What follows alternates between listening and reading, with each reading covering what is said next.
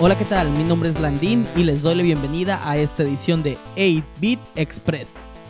Muy bien, pues estoy aquí para compartir con ustedes unos minutos y hablarles acerca de un tema, de algo que me ocurrió la semana pasada.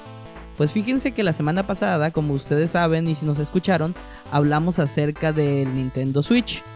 Está por demás decirlo que soy un arduo seguidor de ese sistema, más bien de esa compañía.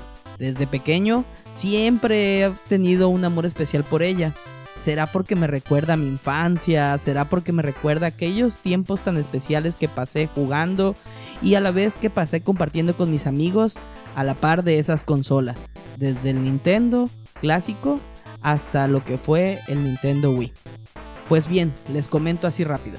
Estaba yo viendo las reacciones sobre el Nintendo Switch en Twitter y entre ellas estaba la de una afamada estrella ya del mundo del periodismo de los videojuegos, Colin Moriarty. Así es, estaba quejándose, con justa razón, sobre lo débil que era la librería del Nintendo Switch para su salida. Y se me ocurrió tuitear. Dije, alguien que tiene tantos de cientos de miles de seguidores, ¿cuándo me va a responder un tweet? Y oh sorpresa, me respondió. Mi tweet ciertamente fue algo molesto, por decirlo menos, le decía que si había tenido la misma reacción que eh, tuvo sobre las librerías de salida del Switch que cuando la tuvo del PlayStation 4.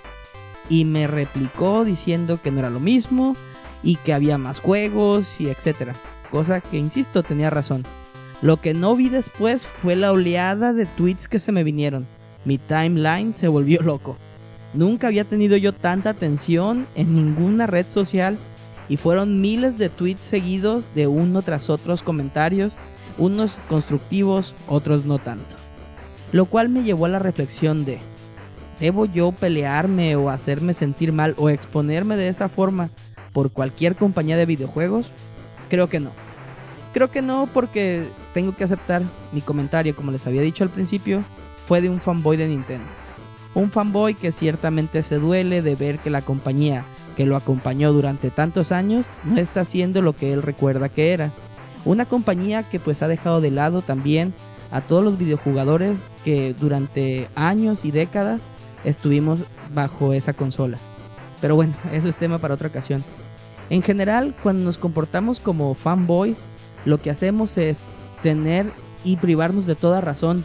Estar más allá de la razón acerca de lo que nuestras compañías favoritas o para este caso pudiera ser fanboy también de un equipo deportivo, hacen y hacen mal. No aceptamos ningún comentario en contra, no aceptamos que nadie nos haga ver los errores que está cometiendo esa franquicia o ese deportivo que tanto queremos. ¿Por qué? Porque como yo creo, tanto los deportes como los videojuegos son cosas emocionales.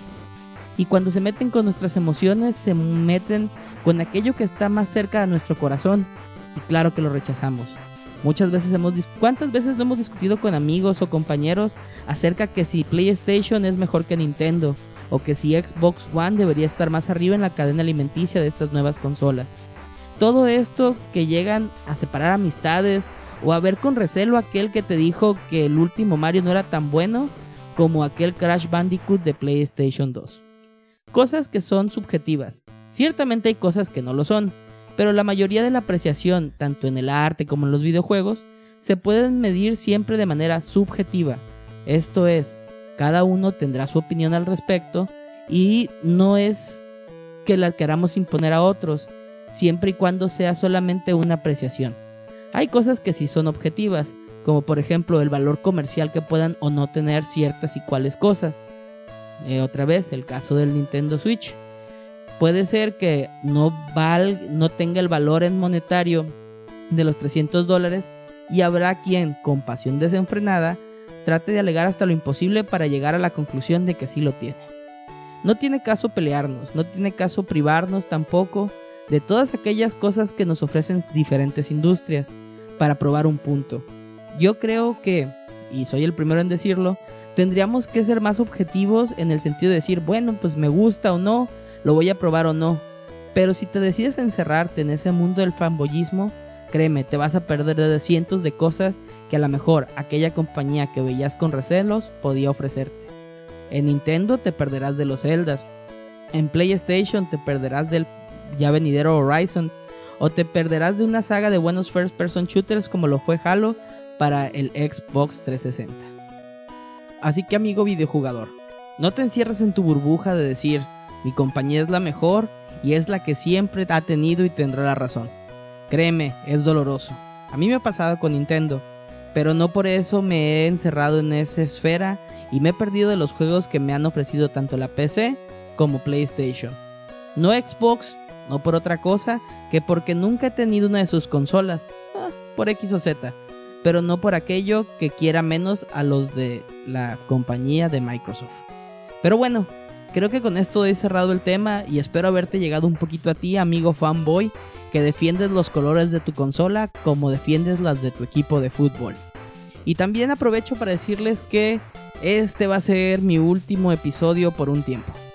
Eh, tengo algunas cosas que hacer en la vida fuera de los videojuegos que me impiden seguir grabando y créanme que me pesa mucho hacerlo. Disfruto mucho convivir tanto con Red, Oro, Chino y Armando haciendo este podcast que lo hacemos para ustedes, pero yo sé que se quedan en buenas manos. Esos muchachos saben mucho de videojuegos y esos guerreros del pad no los dejarán solos en los valles oscuros que son la información acerca de los videojuegos. Yo me reintegraré, no sé cuándo exactamente, pero sé que lo haré. Espero no estar muy alejado de ellos y siempre estaré del otro lado escuchando y dándoles alientos a esos guerreros del pad que tanto me han enseñado en estos últimos meses. Les digo adiós, mas no me despido. Nos escuchamos pronto y por lo pronto no dejen de escuchar a nuestros amigos en A-Beat Brocas. Adiós.